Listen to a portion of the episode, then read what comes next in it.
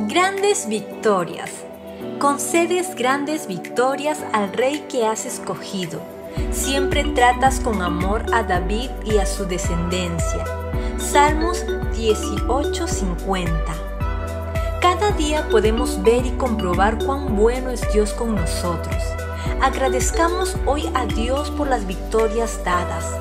Agradezcamos a Dios por su fidelidad. Importa en qué etapa de la vida nos encontremos, Dios nos sigue concediendo grandes victorias. Él sigue siendo Dios. Mientras tú y yo no dejemos de creer, Él nunca dejará de sorprendernos con su poder.